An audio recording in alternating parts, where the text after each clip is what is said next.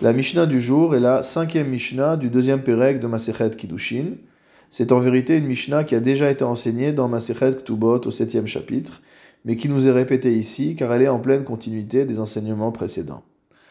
Hamekadesh et Haisha almenat shen alea nedarim.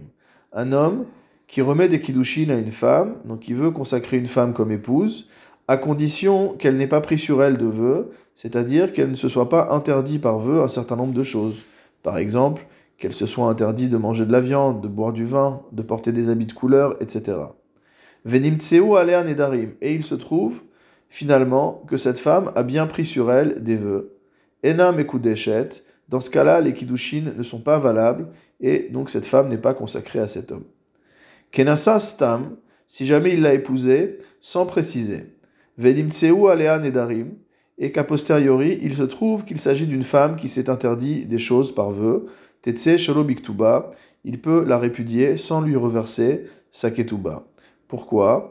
Le Barthénois explique De Amar Iafshi Beisha Nadranit, il va euh, exprimer le fait qu'il ne peut pas vivre avec une femme qui s'interdit toutes sortes de choses par vœu.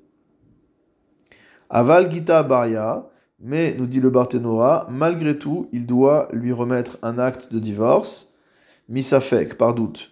C'est-à-dire qu'on ne va pas considérer que depuis le début, ces kiddushin n'étaient pas valables, et que donc elle n'est jamais devenue sa femme. Kevan de l'opérage, parce qu'il n'avait pas explicité cette condition au moment des kiddushin. Dilma dante name anadranit, et peut-être que lorsqu'il a remis les kiddushin, il était prêt également à épouser une femme qui fait des vœux. Almenat shenba mumin. Si jamais il l'a épousée, à condition qu'elle n'ait pas de défaut physique, venim tseuba mumin, et on lui trouve ensuite des défauts. Ena mekudeshet, dans ce cas-là également, cette femme n'est pas mekudeshet. La Mishnah va expliciter plus loin de quels défauts on parle. Kenasa stam, si jamais maintenant il l'a épousée, sans préciser qu'il voulait une femme qui n'ait pas de défaut physique, venim tseuba mumin, et que a posteriori il lui trouve ses défauts physiques, tetse shelo biktuba, il peut la répudier sans ketuba. Kol amumin aposlim bakoanim, poslim banashim.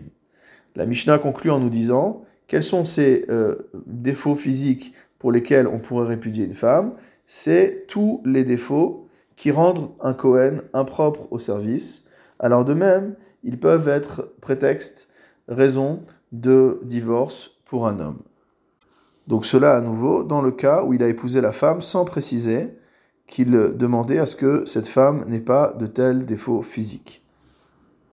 En revanche, s'il lui a donné les kiddushin à condition qu'elle n'ait pas de tels défauts et qu'il n'a pas encore épousé, ou alors qu'il l'a déjà épousée mais qu'il avait bien explicité cette condition au moment des Nisouin à nouveau, une deuxième fois, dans ce cas-là, il n'a pas même à lui remettre un guet, étant donné qu'on considère que c'était kiddushe taout, c'est-à-dire un mariage reposant sur une erreur.